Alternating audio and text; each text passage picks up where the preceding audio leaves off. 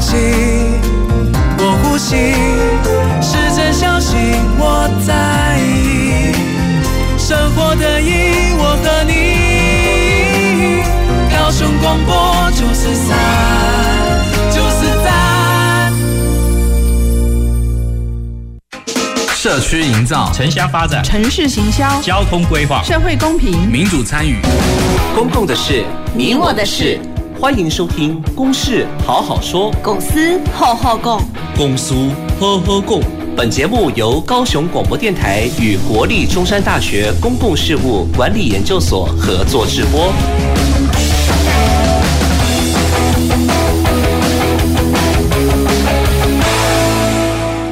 听众朋友，大家好，欢迎收听《公事好好说》，我是今天的节目主持人郭瑞坤。《公事好好说》是由高雄广播电台与国立中山大学公共事务管理研究所共同制播的节目，每个礼拜一下午五点半到六点半，在这边呃跟你共同来讨论公共事务的议题。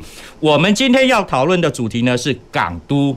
港都，哈，依港而生之都。那首先呢，我要先介绍今天来到我们节目现场的三位来宾。首先呢，我要介绍是我们台湾港务公司高雄港分公司张国明张总经理。好，大家好。那接下来是我们中山大学西湾学院副院长，呃，陆小云陆老师。大家好。那接下来是也是我们中山大学的好朋友，呃，西湾学院人文。暨跨领域学士学位学程夏浩清夏老师，各位听众朋友们，大家好。好，一个城市，哎呦，港口实在是非常难得的一件事哈。那港口与城市的发展绝对密切的相关。那所以我们今天呢，要来好好的讨论港口跟城市的一个问题。那我在上课的时候，经常问学生哈。诶，提到高雄，你会想到什么啊？然后你讲到高雄港，你又会想到什么？那有些人呢，提到高雄港呢，就想到说，诶，以前吼那个要去金马宾馆，然后那个搭船去金门，然后在那边那个男女朋友，呃，撒尤娜娜都是兵怕兵变的时候，哈，这有时候是很多朋友的一个共同的记忆。然后呢，也会问同学呢，说，诶，提到港口，你去卡拉 OK，呃，你会点哪些歌，和哪些歌来唱？那结果呢，同学在点歌的时候呢，想到的，好像都没有一首快乐的歌，哈，都是比较悲伤的歌，哈，呃，西北的海岸，啊，再会吧，港都，家尊人的爱，哈。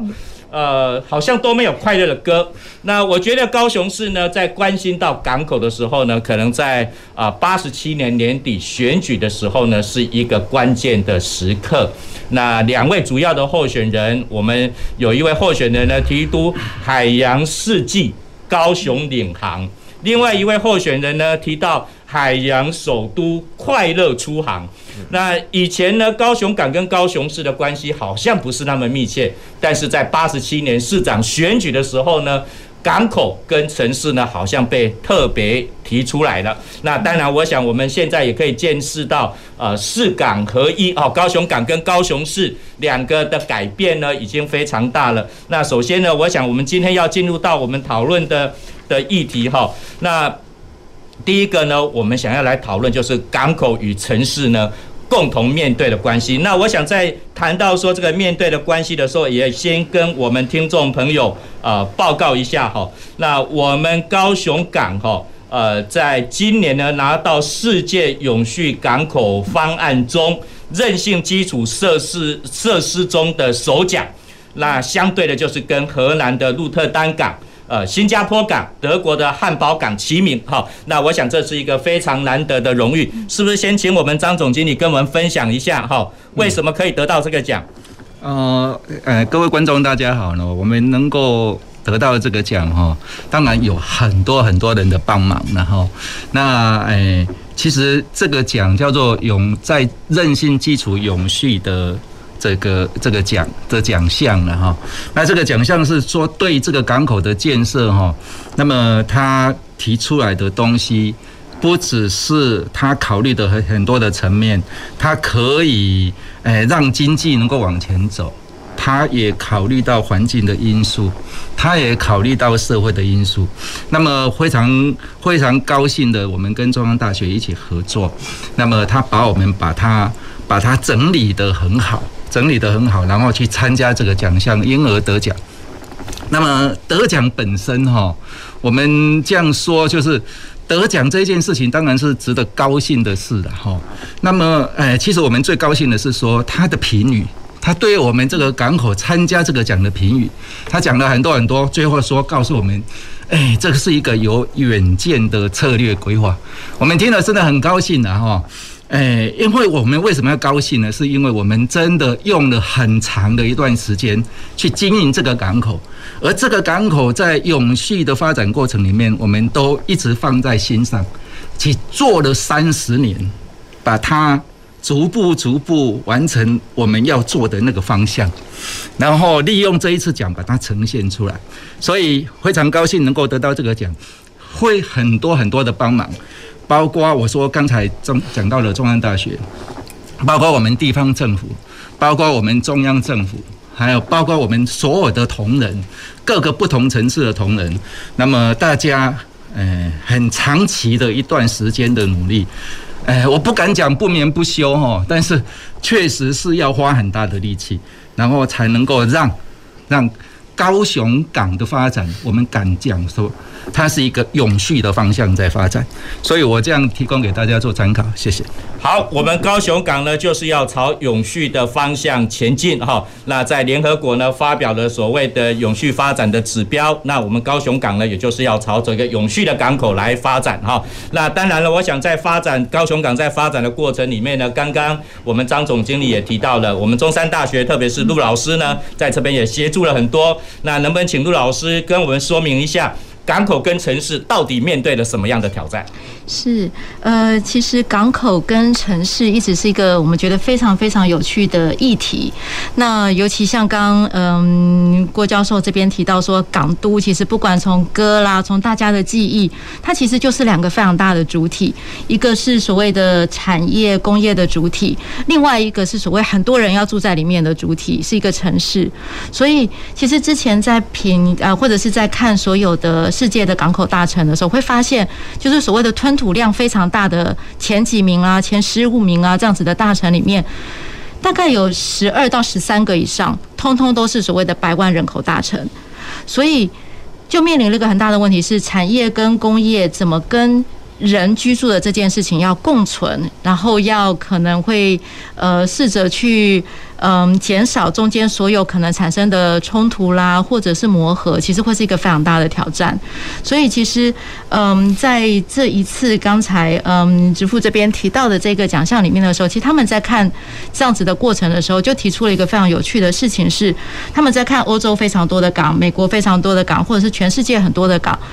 当这些港进行到一个状态，船舶越来越大，它可能旧港有可能就废弃掉了。那或者是它今天就变成是它要在另外一个地方重启一个大港，因为跟城市的冲突太大了。所以当时高雄港这边很棒的一个蓝图提给他们的就是，我们在一个百万人口大城，我们可以怎么样让整个经济跟产业不会往下掉？可是我的百万人口大城还是要在这个地方住，所以中间有非常多的问题跟非常多的东西是我们需要去面对、跟克服、跟挑战的。所以对他们来说，这样子的一个，他们这个奖还有一个目的是，他希望这一个个案可以变成世界上各个不同的地方的，嗯，大家互相学习或是互相去参考的方式。所以他觉得高雄港提供了一个，嗯。可以大家一起来讨论的这个这个 model，就是可以怎么继续往下走。那当然不可不可否认是我们其实还有很多共同的挑战跟目标，比如说全球目前气候的议题，那包含全球减碳。那如果又是百万人口大城，又是一个产业的主体，要怎么样去共同一起在这样子的议题下面去做一个论述，或者去做下一个阶段的事情，其实是嗯这个所谓的呃这两大主体必须要共同面对的。OK，好，非常谢谢陆老师哈。的确，呃，港口跟城市的关系非常的密切哈。那我们高雄港呢，也曾经是呃世界第三大的货运的吞吐港。那当然现在呢，呃，是掉到比较后面。那相对的呢，我们的吞吐量还是在成长。那只是相对有些国际上的成的的港口呢，它成长得更快。那包括我们刚刚也提到说，四港合一也曾经是我们高雄市所谓的呃四大城阿之一了。好，这是有一位前任市长呢提到说，呃他在市政的建设里面有四大城阿，那高雄港跟高雄市呃没办法四港合一一起来建设，这是一个问题，而且就是包括。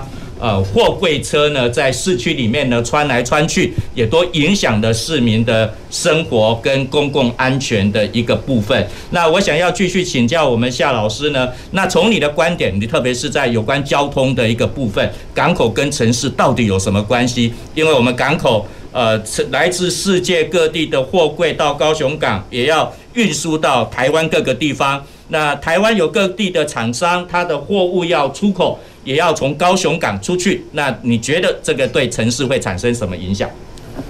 呃，谢谢主持人的这个提问哈。那其实面对到这样的一个。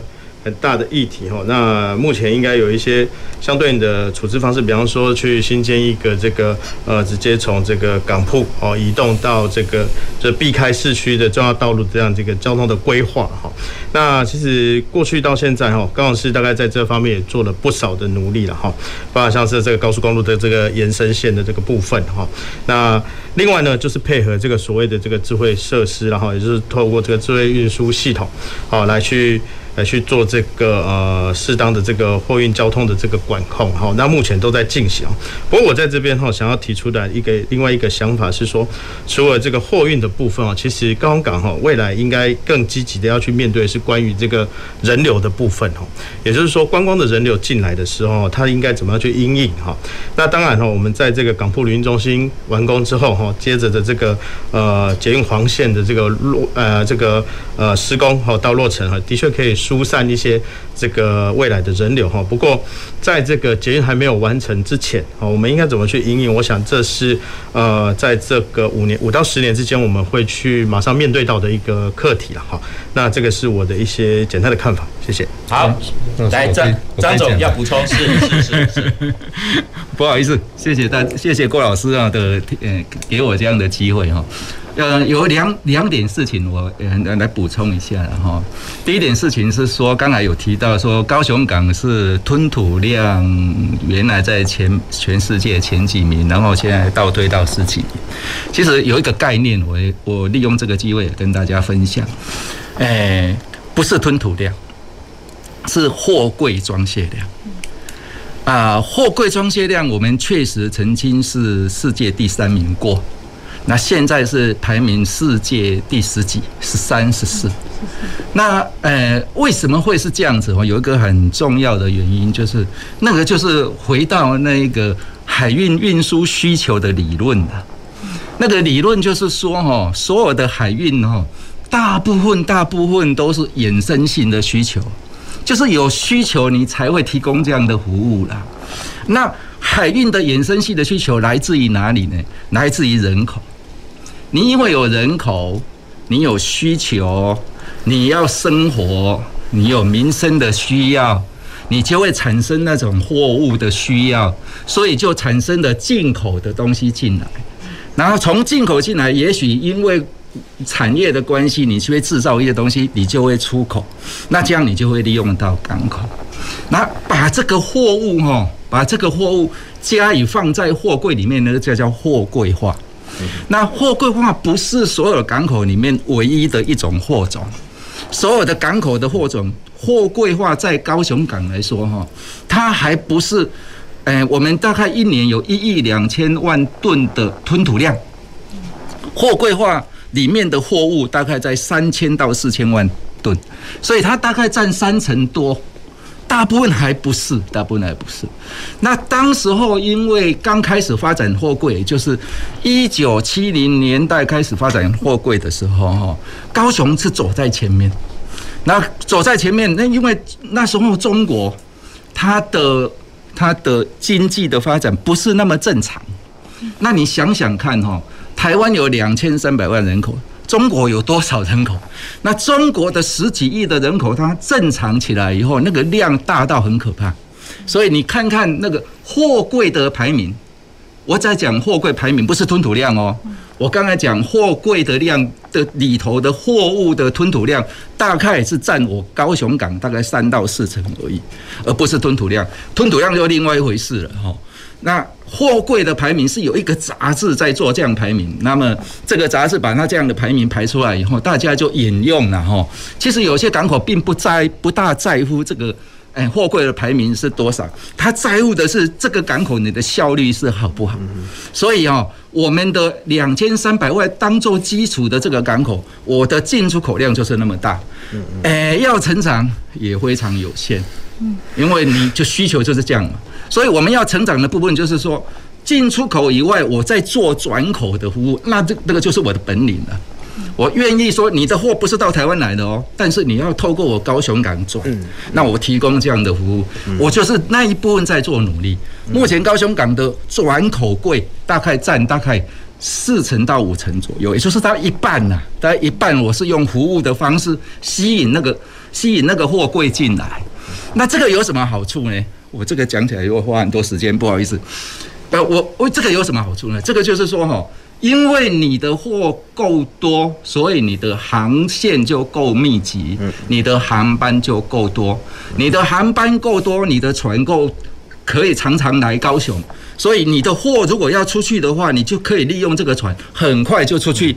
你想想看，我们现在为什么所所有东西都在贵？有一个很重要的原因就是海运变贵了。嗯，海运为什么变贵？是疫情的关系。而疫情的关系是什么样？疫情的关系就很多的地方，就特别美系、特别欧洲，它因为疫情的关系，它的货出不来，它工厂的货出不来，所以柜子到那边就塞住了。所以呢，你一定看到那个新闻报道，就叫塞港。那一塞港就怎么样呢？一塞港，那个那个船一。装货就要等很久，所以一个航一个航班哦，原来多少时间就要变成很长时间，所以航运成本变贵了，所以那个航运一直涨，一直涨，一直涨，一直涨的结果是怎么样？就转嫁到货物上，所以你就可以看到海运跟产业的关系是多么密切。所以第一个我要澄清，我的第一个说这个提供这样的澄清，我想。好一个就好，这太多了。Okay, 好，非常谢谢我们张总经理给我们澄清，哈，让纠正我的错误，啊，不好意思，让我们来呃正式的呃在高雄生存的人、生活的人要正确的来认识我们高雄港。不过，我想从刚刚张总经理的一个提示里面，我们也可以看到。台湾产业的一个变化哈，因为包括从民国八十几年以后，那我们陆续的西进南进来讲的话呢，相对的呃产业呢外移，这也是会影响到我们整个高雄港。那包括大陆呢，所谓广大上青天这么多的港口，它的成长量呢，当然相对比较大哦。那也非常谢谢刚刚我们夏老师也提到哈，除了货运以外，货柜以外呢。其实高雄港还有一个非常重要的人流，那我们高雄市政府呢也提出一个说我们要作为邮轮母港的计划。所以呢，我们呃，假如各位朋友最近有到三多路底靠近高雄港那个地方呢，有一个港务旅运中心啊、哦，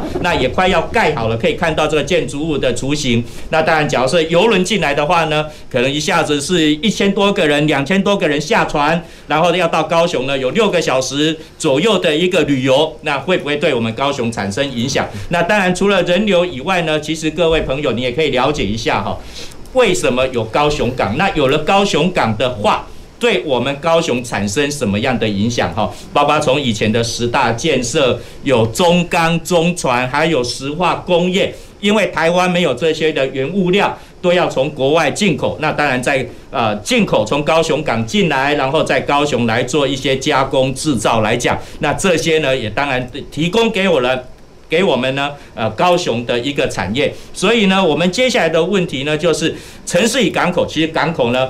呃，港务公司已经改型为公司哈，那港这个港务公司高雄港呢本身就是一个非常大的产业，非常大的一个呃公司，所以呢，我想要请教我们陆老师呢，面对一个大型产业高雄港这样大型的产业跟高雄市的关系呢，你觉得呢应该要如何共存啊？如何共好？因为刚刚夏老师也提到说，交通量可能会对。呃，高雄市产生一些影响，所以虽然有我们高速公路而延伸到高雄港，那包括也在规划的所谓国道七号要从高雄港的连接到呃国道一或者是国道国国三的一个部分，那但是呢，我想在市区里面还是会跟市民的生活产生一些冲突的部分哈。来，陆老师，是，呃，像刚提到说，其实当这两个这么大的经济主体也好，或是这个所谓的产业主体，它放在一起的时候，其实会有非常多的冲突跟去解决这个冲突的部分。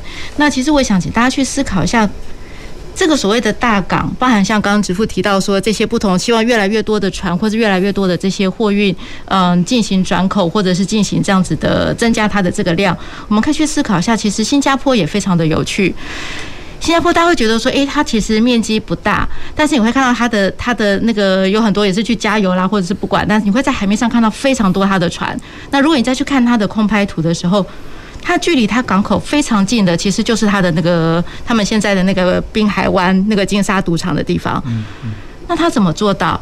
所以他怎么让他进来的船，包含刚刚交通提到说那个货柜进来，经过他的市区或者各式各样的东西，所以他基本上是可以透过各种不同的方式，让这两个主体是可以在这个地方共存。那。呃，为什么这一次呃，其实在这个所谓的国际的认可之前，其实呃，港务公司这边一直会有一个叫做 EcoPost Certificate，就是欧洲生态港的认证。那这个认证不是说诶拿了一个奖状拍手很棒这件事情，而是它代表说这个港跟市在朝向一个大家觉得会。往下一步去找方向的这个过程，所以包含比如说会有一些的规范是，呃，除了交通动线上面之外，可能大家以前会觉得说，呃，早期的时候好像那个货柜车过去就会有那个尘尘土啦，或者是各式各样的那个那个扬尘，但是可以透过各种方式去减少这样子的冲突，那也可以透过所谓的。科技或者是数位化的方式，所以比如说每一个货柜上，它其实是都有那个 FID 的那个那个政策嘛，所以当这些货柜什么时候它要来接车，什么时候要来接货，它可以透过非常快速的方式，不会让那个货车是怠速停在那个路上，就会造成交通的阻塞。所以当这个城市跟这个主体去放在一起的时候，其实我觉得大家讨论的那个非常有趣的事情，它不只有让大家是共同可以想办法去找到呃解方，或者是共同面对的问题。另外一件事情是，它可以怎么样让这个城市的，像刚刚说有技术也好，科技也好，各式各样的东西也好，去让它去变成下一个阶段的提升。我觉得这是一个很有趣的事情。那。也多画一些是当时在做这个所谓的嗯欧洲生态港的认证的时候，其实欧洲的认证的单位，呃，其实高雄港是第一个，就是亚洲的第一个认证的港口。那他们当时来的时候，其实欧洲的认证的团队他们来的时候，呃，带他们去看高雄市的时候，他们觉得想要让高雄港变成是一个亚洲的培训港，就是也可以去除了辅导自己台湾的港之外，包含马来西亚，包含呃周边的港，那。我问他为什么，他就说，一个港口除了营运之外，他们会更在乎这个城市也好，这个周边是不是一个适合安定的地方，因为对他们来说。它就是一个产业整体的发展，所以不是只有那个港口这件事情，它连带了周边所有的产业的链接。所以他们看完之后，他觉得这是一个不管是从呃环境上也好，制度上也好，他们觉得会放心把这样子的制度放在这边，让它可以在这边开始发芽，去去去继续往下去做呃下下面一个阶段的这个这个事情。所以其实刚提到说，怎么样让这两个大的产业共存共好，我觉得第一件最大的事情是。大家不要怕冲突，就是因为这两个产业放在这边一定有冲突，因为它的产业的主体的目的是不一样的。那当把这些冲突摊出来的时候，像刚觉得说，诶，我今天货运一定会有经过，我的动线一定会有问题，我的什么东西会有不同的界面上面的冲突的时候，那可以怎么去把这些排列出来之后，一件一件事情去。去做解决，所以对欧洲的认证来说，他们其实很重视的一件事情是，这个港每一年、每两年 renew 的时候，他怎么看待自己的关键议题，他怎么去做 renew，他怎么去做下一个阶段的推动。好，城市不断的会遇到问题，港口的发展也会不断的遇到问题。哈，那城市跟港口之间免不了一定会有冲突。哈，所以我想要继续请教夏老师，面对这样的冲突，你有什么样的方法可以让城市跟港口可以共存呢？好，谢谢郭老师哈。呃，其实我我常常在讲，虽然我学的都市计划，我从小到大都是学都市计划，可是我们都知道在看港口这件事情哦，是很很等于是没有在看港口，因为我们从都市这样一直看过去看过去，看到海边的时候，它就变成只是一个土地使用的颜色而已。好，所以说实在的，我们都知道对港的理解是很低的哈。所以我刚刚蛮。赞同陆老师提到，就是我们应该把这些界面上的冲突真的把它摊开来。那摊开来呢，也可以比较促使，就是让我们这些居民，或者说让我们这些过去做都市计的人，真的去接近港。这一块，尤其是我们现在在推这个国土计划，也有牵涉到这海域的空间呐。那其实说实在的，都市计划的也尝试去了解这海域的空间，但从港到海还有一段距离啊。不过我们就先尝试从这个这个城市这边哈，慢慢的往港这边去接近，这样子。我想这个是目前我们可以马上做到的事情啊，就是说带着居民们一起来认识。港跟市哦，在界面上的冲突的问题大概有哪些？那大家一起集思广益，这样子。好，的确有需要让我们更多的市民呢来认识这个港跟市的一个关系哈。那我记得可能是刚刚讲的说，在八十几年前哦，那个八十民国八十几年的时候呢，呃，我们一般高雄市民呢想要看到海。其实不是那么容易哈，除非到旗津，除非到西子湾，你才能够看到海哈。那不然的话呢，高雄港跟高雄市呢是用围墙隔开起来的。那当然，这个围墙也打开了，我们现在高雄港跟高雄市的面貌呢，基本上都完全不一样。那所以呢，呃，我们今天在探讨说高雄港跟高雄市的一个关系，不是说要把谁。呃，委曲求全，或者是说谁就比较吃亏，谁就比较占便宜的一个问题。各位可以想想看，假如没有了高雄港，因为有高雄港才在高雄有的产业。没有了这些产业，有多少人会失业？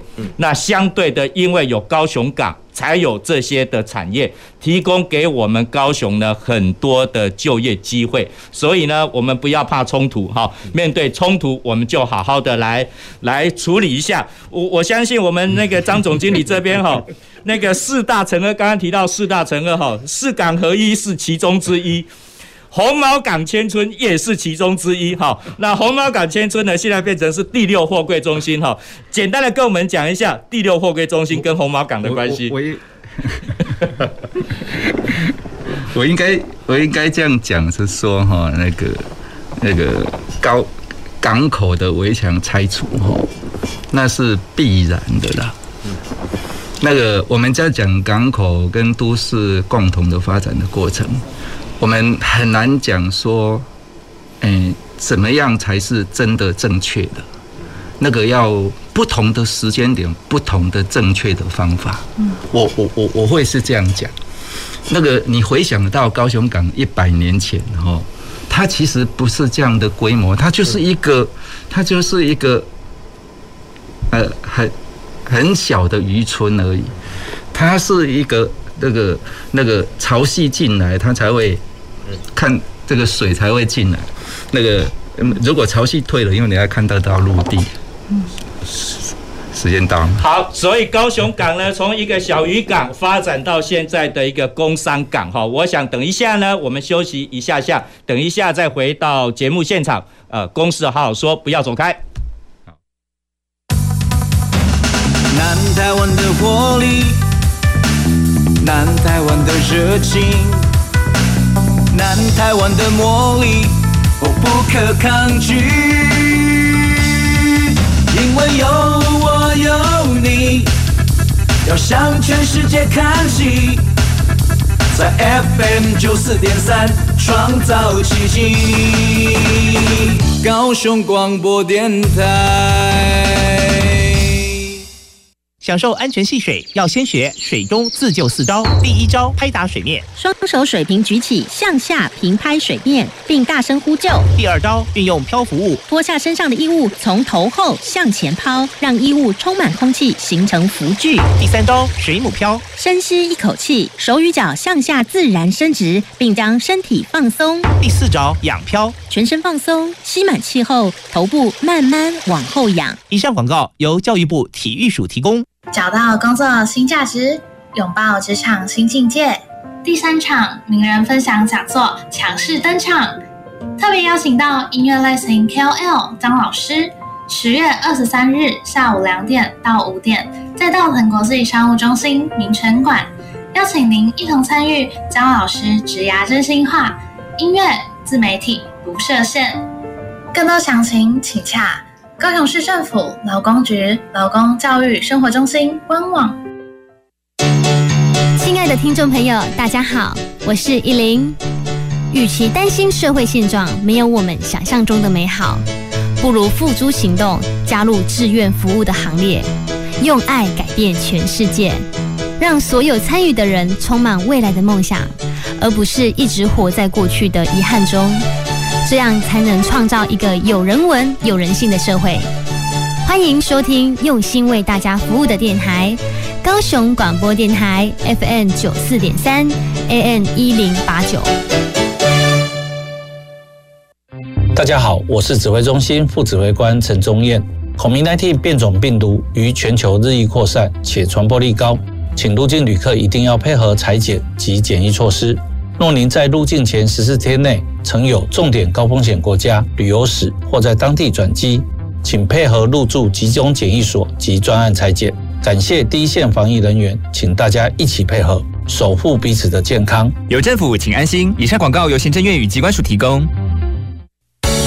陪伴着你，你最好的默契，空中串联一起，分享点点滴滴。九十三，九十三，九十三，你最默契的电台。公共的事，你我的事。您现在所收听的是高雄广播电台与国立中山大学公共事务管理研究所合作制播的《公事好好说》。欢迎回到《公事好好说》节目现场。我们今天讨论的主题呢是港都，港都依港而生之都。我是今天的节目主持人郭瑞坤。那我们今天邀请到三位来宾呢，分别是我们高雄港务公司张国民总经理，我们中山大学的陆小云陆老师，还有呢夏浩清夏老师，那共同来讨论这个主题。那刚刚我们讨论到呢，说高雄港呢，呃，跟高雄市的发展呢，非常的一个密切哈。那高雄港呢，从一个小渔港。然后因为呃逐渐扩大它的功能，然后慢慢呢从港口往市区的一个发展，然后经过不同时代的一个主港的一个计划，那也成就了现在的高雄市的一个部分哈。那不管是先有港才有市，还是先有市才有港哈。那比如说像我们在北部的台北港，应该就是随着城市的一个发展，然后后来觉得说有港口的需求，我们来筑这一个港哈。那高雄港呢，从一个小渔港变得变身到现在来讲，那当然中间呢有经过很多的一个过程，包括我们刚刚在讲到的说，诶，高雄港跟高雄市呢曾经就是被围墙围起来。我们虽然身为港都，但是要看到海呢不是那么的一个方便。但是呢，我想经过很多人的努力呢，让我们现在呢，诶，包括十月十号，我们可以去高雄港，在蓬莱港区看到国庆烟火哈。那上一次看到国庆烟火也是二十年前的。那所以我想这二十年间呢，真的是让我们可以见识到。高雄港跟高雄市呢有很大的变化，那所以呢，我们接下来呢，呃，港口已经开放了哈，让我们市民呢可以很方便的到高雄港哈，呃，来看这个这个港那个港口的一个景观，然后看高那个那个高雄港的的一些作业都可以看得到。那所以呢，我们接下来要讨论就是港口如何打开，可以让市民呢。更亲近了哈，现在已经亲近了，但是呢，我们还可以有没有更亲近的可能性啊？那首先呢，我要请我们张总经理哈，港口还有没有机会让我们高雄市民更亲近、更亲近这个港口？我我我还是跟大家报告，一定是可能的啦，哈。那个我说港口是不同的阶段有不同的它的功能的定位。那么我我一开始讲是说，我们一百年前高雄港它就是一个小渔村，然后逐渐的演变，逐渐的演变的过程。那刚开始的时候是有港口，那有货物，然后货物就带动人，然后人就聚集。然后城市就慢慢发展，然后城市发展以后，那个部落形成，他就觉得这里的货物又不是全部是我需要的，但是这里的货物产生的副作用，包括交通啊，包括所谓的呃一些噪音啊，一些相关的呃不好的事情，他们有一部分要承受，所以就会有一些要求，那也是必然的。所以我们在这个整个港口的布局过程中，就逐渐去变化，逐渐去安排。逐渐去布局，所以我们一开始讲到，我们郭老师刚才讲到说，我们拿那个永续的奖哈，我们拿那个永续奖，除了是说我们把它包装以外哈，那么最重要的还是我们的整个过程走了三十年才有这样的结果。那这样的基本的要件就是我们把永续的心态全部放在我们心里，我们一直在做这样的事情。所以我认为哈。那个港口的发展，是因为时间的关系，就会有不同的变化。所以，因为时间的关系，再继续打开这个围墙，那当然是必然的。但是，为什么会有围墙？我也跟大家利用这个机会报告一下。因为高雄港是一个国际港口，那国际港口就是国际船舶进出的地方。那既然是国际船舶进出的地方，就有代表我们主权的关税了。那有这个有这个关税，就会说你如果不是正常的管道进来，就有违禁品，就有走私的问题，所以你就不得不要做那个围墙，好，会有这样的问题，除非你那个个地方不做国际港口了。还有另外一个问题就是说，我在这个国际港口的里面，它是一个作业区了，它有很大型的机具在那边操作，那你让民众没有围墙就直接跑进去，那。会对他生命也是一种安全的、安全的妨碍，其实也是保护他的安全，所以我应该要阻隔起来。但是我慢慢发展以后，这个因为都市的集中，然后需要做调整，他就不再做货物的时候，他就可以调整出来，调整出来，那那就就可以。原来有的围墙，那当然就要要把它拿开。另外，我要再讲一个概念，就是说哈，与其说高雄港。是一个产业，不如说我们是一个产业的聚落。我们是一个产业的聚落。你看，刚在高雄港里面有相关的产业有多少？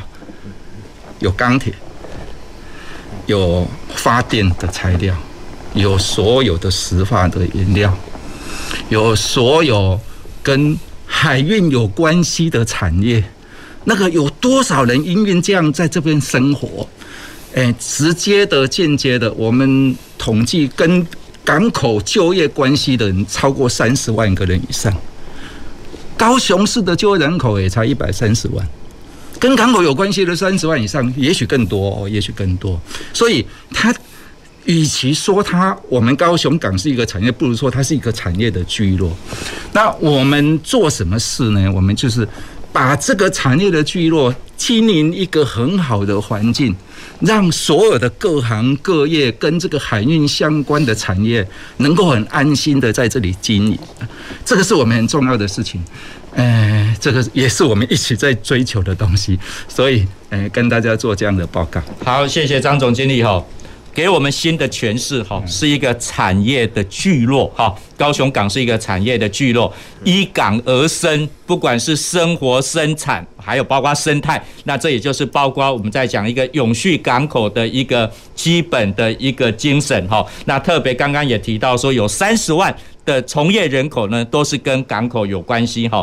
那为什么会有围墙？啊，因为关税作业区也都是保障到市民的一个安全。那当然呢，呃，我们现在呢，比如港口的功能调整了，那所以相对有好几个船区，有好几个港口码头呢，这个地方就可以释放出来，不管是说从哈马星。到盐城区，呃，现在游客最多的博二地区，哈，那可能就是因为功能的调整，所以可以给我们一般市民呢来做一些休闲的一个使用。那我还是要再请教我们夏老师，哈，那从你的观点呢，呃，港口还有没有可能更开放的可能性？呃，主持人好，那这个刚好有没有更？让市民亲近的就更具开放性，我觉得是有的哈。那其实其实像刚刚这个张总经理这边提到，就是说随着时代的变迁，然后港口它扮演的角色，或者是它的亲近的程度会不太一样。那刚刚主持人有提到，就是说像在博二啦，或者是某些的码头已经被释出，好可以让这个居民去接近。那其实，在十月十号国庆日前一天哈，我带着家人到爱河去搭船，我而且是搭晚上的，我觉得那个体验非常的棒哈。我看到了一个我从来没有看过的高雄跟高雄港，因为船就沿着爱河，然后跑到高雄的内港，然后绕一圈回来。那看到的那个光的，就是灯光造景的部分，跟这个整个港口夜间的景色，还有爱河两岸、东西两岸的这个景色，其实是非常棒的哈，非常棒的。那对我来讲也是一个崭新的体验哈。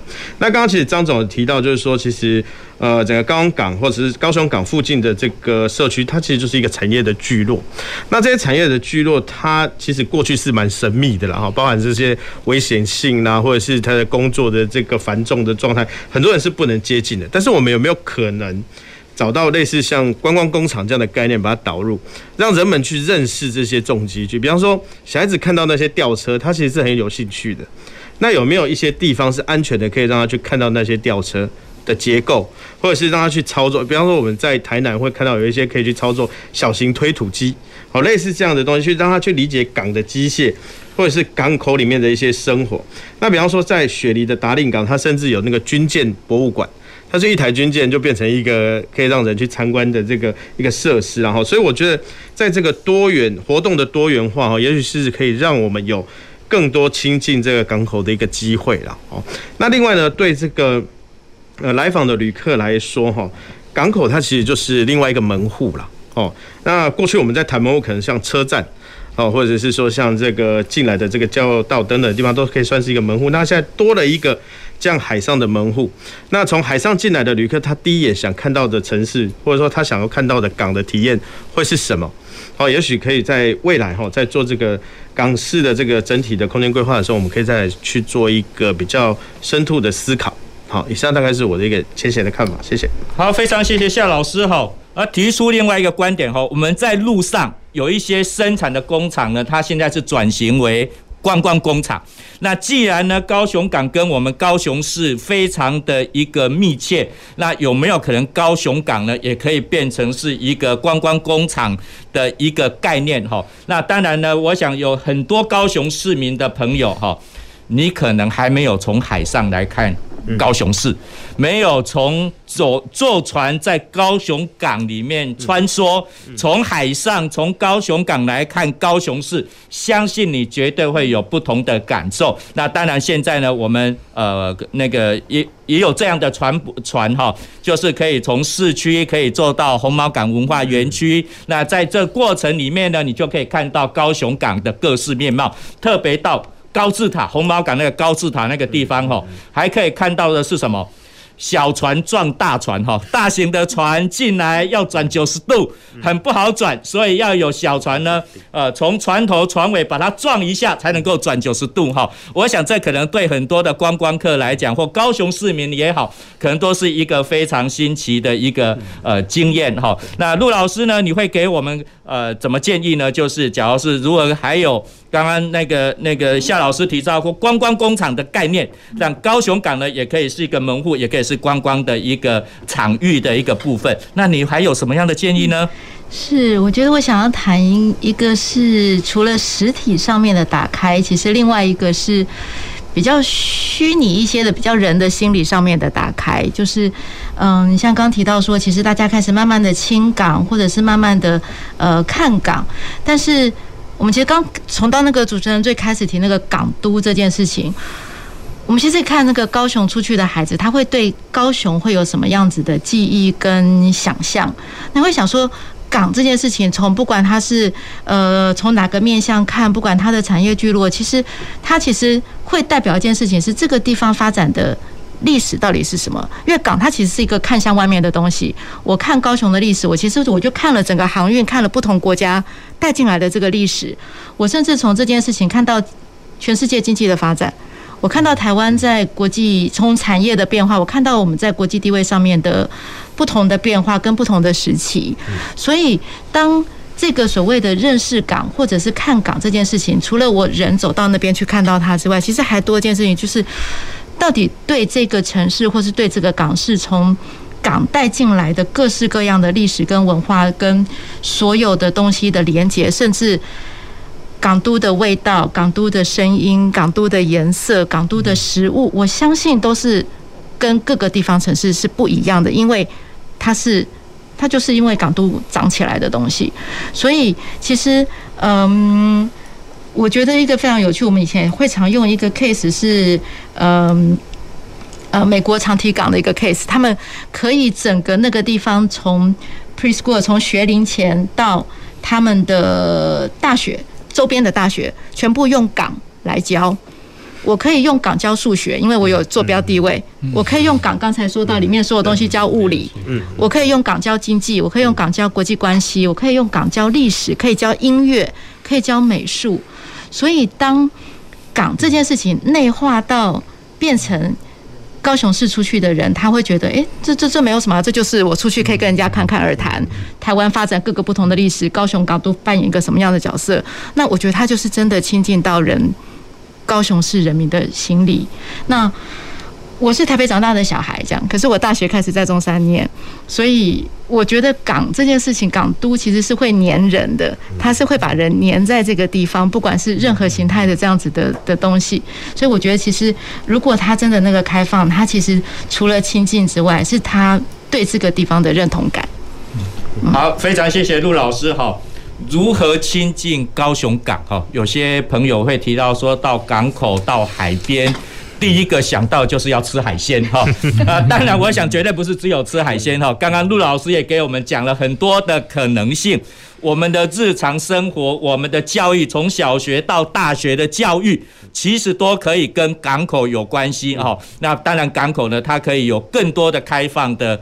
可能性不只是空间的一个开放，还有包括知识的开放、心灵的一个开放。那我们也不只说要从陆地上来看港口，来看跟来看台湾海峡，我们也可以从台湾海峡、从高雄港来看高雄市，相信会给我们有不同的可能性。那所以我们进入到最后的一个议题了，哈，如何发展？共同的港市的特色，好，我想这些呢是呃，不只是高雄港务公司，也不只是我们学术界，也不只是我相信是应该是整个高雄市民、高雄市政府呢。大家要来共同努力的。那经过前面阶段的努力，我们已经可以看到更多的高雄港。那高雄市民呢，也可以更方便的亲近到高雄港了。那还有哪些的可能性？哈，可以我们来共同塑造港都的一个特色。呃，张总经理，我知道你已经在高雄港务公司，从以前港港务局到现在哈，非常资深了。哈，你觉得我们港市的特色还有哪些可以来塑造？我我我是我是觉得是那是一个很好的机会哈。那么呃呃，因为高雄港是国际性的大港，那么在高雄港生活的是国际性的人口在这边生活，所以把跟高雄港跟高雄市连接起来，那么高雄市就发展是一个很有机会成为所谓的国际的都会。那尤其是。尤其是这里有许多许多产业的合作和产业的链接在这个地方，那呃呃呃有呃特别是这些海事的东西哦，有非常非常多国际的法法规，那么他去做一些研究，那。要做这个研究，还有包括前面讲的，就是这个港口的发展过程中有很多的历史文化。那么这个整整体来说，那么最重要的是这里的人。那也就是说，这里的人力的培育，哈，变成是港跟。都市可以互动、互相支援的一个很好机会。那透过这样的人力，成把高雄港都变成一个国际都会，把高雄港都会是有历史文化的气质。我我会觉得，诶，它应该慢慢往这个方向走，是必然达成的。好，人的培育是非常的重要。好，那让整个高雄市民对港有进一步的认识，对海洋有进一步的认识。那当然呢，这又要回到我们西湾学院的陆老师、陆副院长了哈。那要怎么培育哈？我其实我想跟我要讲的也不是说只有我们大学要来培育，其实各个阶段的教育都要来培育。那当然呢，呃，除了人才的培育以外，还有哪些事情是要做，可以发展港市的特色？是，我觉得其实刚才呃在跟大家分享的时候，我觉得港市真的呃，像以前我们如果在做港的相关的研究也好，或者是计划也好，可能很多朋友会说：“哎，你又不是航运系的，你为什么会做港？”那后来在真的进到港的这个领域的时候，才发现其实。港不是只有航运系的人在做，它其实有各式各样不同的技术。像刚刚说，如果我要解决它跟城市之间的冲突，它可能会要透过非常多高科技也好，或是各式各样不同的事情。所以刚提到说，历史也是它很重要的事情，人才培育也是。所以，如果假设我们今天把这个变成港事这件事情，变成它就是一个一个可以大家一起去思考的产业，它真的从研究从。呃，研研究就会带到非常多的的的人才的事情，然后到真的这个地方的最小的中小教的教育，有任何的学校可以用港变成它的特色教育的的的一环，它其实可以让这个整个的主体变成非常的有趣。所以我觉得，如果今天港市变成是一个，它就是一个一个产业主体啊，它也是一个研究的主体。那当然，中山大学可能扮演非常，就是我们必须要付出非常多的的的努力，但是。嗯，我觉得高雄港，因为以前我们在看历史的时候，有很多的港叫做大港小事，或者是呃大事小港。但是高雄港跟高雄市非常有趣的，它是同步一起在长大的。所以今天这样子的一个一个过程，跟这样子的一个事情，其实是我觉得它其实本身就是一个非常棒跟非常独特的特色。好，大家都非常肯定高雄港的特色。那我要给夏老师一个很大的挑战哈，只要高雄港是一个大教室，你要在这个大教室里面开什么样的课，教导学生做什么事？谢谢主持人，这个真的是一个非常非常大的这个嗯问题。在在这个一个大教室哦，其实我们可以看到这个高雄哈，这个有山哈，有海啊，有市有港。那所以呢，其实刚刚陆老师有提到哈，任何的这个不管是物理、化学啦、生物啦、国文、数学都可以，都可以在这里哈找到一些教材来做这个上课的内容哈。那我刚刚甚至还想，会不会有一天哈，高雄是从高雄这边毕业，然后出去的学生，他以后在度量一些东西的时候，他是用货柜的长度。来做度量衡这样子哦，这是我的一个想象，刚好想到哈。不过呢，我我想哈，以我自己的专长，我我想要就是说，在这个呃港式特色里面，或者说在公司这个大教室里面呢，可以再帮大家就是加一些永续跟智慧科技的课程哈。那比方说，呃，我们现在为了要达到一些永续发展的目标，我们当然会尽量的哈，利用一些资讯科技哈，去让这个资源可以获得有效的利用哈。那我们可以看到，在港口附近哈。呃，我们最呃，就是从之前的这个呃生态交通盛典开始哈，我们就引入了很多的智慧科技在附近哈，包含这些大众运输的这个控制啦，或者是说呃，有可能去推动这些无人车的科技在这个港口里面。那我也知道，在高雄港里面哈，也有利用一些这个智慧控管的技术哈，来呃，就是掌控这些货柜车的进出哈。所以其实呢，也许未来哈，在这个大教室里面，我们还可以学到怎么样去有序发展。或者说怎么样去利用到这些智慧科技来帮助整个啊港市哦一起成长啊，这也许是我觉得比较特别的地方。好，谢谢。好，非常谢谢夏老师哈。那刚刚给夏老师一个非常大挑战，但是他觉得我们可以在高雄港这个大教室呢，以后大家来那个量测长度，可能是用二十尺的货柜长度，四十尺的货柜长度。哈，那当然呢，高雄港里面可能也提供我们呃智慧运输。的教育的可能性哈，包括运载这些货柜的是一个智慧的一个呃车辆的一个部分哈。那当然，我想。高雄港绝对是我们高雄市哈，呃，另外的一个门户哈。我们之前有讲说，我们有陆上的门户，有空呃那个那个机场的一个门户，空运的门户。当然，我们还有海上的门户。那高雄港呢，也不只是工商港，也有渔港，然后相对的呢，也有包括军港的一个部分哈。整个在高雄的海岸线来讲，有很多的可能性。那我想节目呢到这个地方，我还是要请我们的。今天的来宾呢，呃，我们最后呢是每一个人呢可以大概用一分钟哈，来跟我们现场的呃那个那个听众朋友呢，你描绘描述的高雄港未来的高雄港会是怎么样的一个情境？那我们对高雄港有什么期待？我们对高雄港的梦又是什么？张总，哦，我我我简单说是说。那个延续一下老师讲的是是它是永续智慧的港口哈。那其实，在运用这个智慧资讯的部分哈，我们一直在。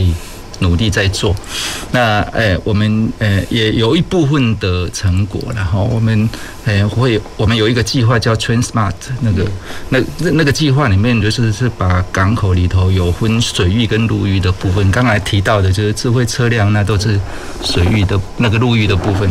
那我们水域的部分就是你要让这一个地方的船进出是安全的，是有效率的，是不会发生一些意外的。那么，所以我们有。智能的超航辅助系统，我们也有船来了以后，因为我的码头总是有限，所以我怎么去调拨这个船席，它是最适当的状态。我们也会运用一些所谓的水下机器人去检查我的码头结构，诸如此类哈。那陆域也有部分，其实我们也做了一部分。我们诶，后续我们会继续引用这个数据。然后让这个数据更有价值化。所以，如果要我描述希望高雄港，我希望高雄港以后真的是一个非常智慧型的港口。那么，因为有这个智慧型的港口跟都市来连接，啊，以后要了解高雄港就可以非常更简单。好，一辈子的高雄港的守护人哈，就是希望高雄港有有智能、有效率哈，这是他最大的愿望。陆老师，你的愿望呢？是我的愿望。呃，之前我都会说，我希望高雄港市是一个港中有市、市中有港的地方。那我今天因为刚老师的大教室，我多加一个是，我希望它是一个大型的 Living Lab，就是各式各样的，包含不管创新的，不管呃人文素养的，不管各式各样的生活形态，都可以在这个地方找到一个它适合的栖息，或者是它适合的居所。好，陆老师的希望是生活的实验室，哈，Living Lab，生活的实验室。夏老师，你的愿望呢？高雄港成为什么？呃，我希望它成为是一个呃，既全球又在地的港口。好，既全球又在地的港口。好，我们今天三位来宾呢，最后都分别讲出他们对高雄港的期待，希望高雄港未来的发展。呃，在下小弟我呢，我对高雄港的期待。啊，当然，我希望可以有更多的看海第一排的空间。那我也希望呢，我们以后到卡拉 OK 去唱歌的时候，哈，除了快乐的出旁伊娃，还有更多快乐的歌。到卡拉 OK 去唱歌，不是只有西北的海岸，再回把江都加尊人的爱。好像都是比较生离死别的歌，我们要有快乐歌呈现我们高对高雄港的一个喜爱的部分。我们今天节目呢，公司好好说节目到这个地方快要到一个段落哈。我们今天讨论的主题呢是港都，港都依港而生之都。我们港都的人，你住在高雄市，绝对要对高雄港啊有进一步认识。我强烈的建议我们各位听众朋友一定要坐船游高雄港。从港口、从海上来看高雄市，你觉得会对高雄市呢有不同的一个认识？欢迎，呃，非常谢谢收听呢，大家呃来收听我们今天公事好好说的节目。我们下个礼拜一同一时间五点半到六点半九四点三，请你准时收听公事好好说。谢谢大家。公事好好说节目由高雄广播电台与国立中山大学公共事务管理研究所合作制播，每周一下午五点三十分进行到六点三十分。谢谢您的收听。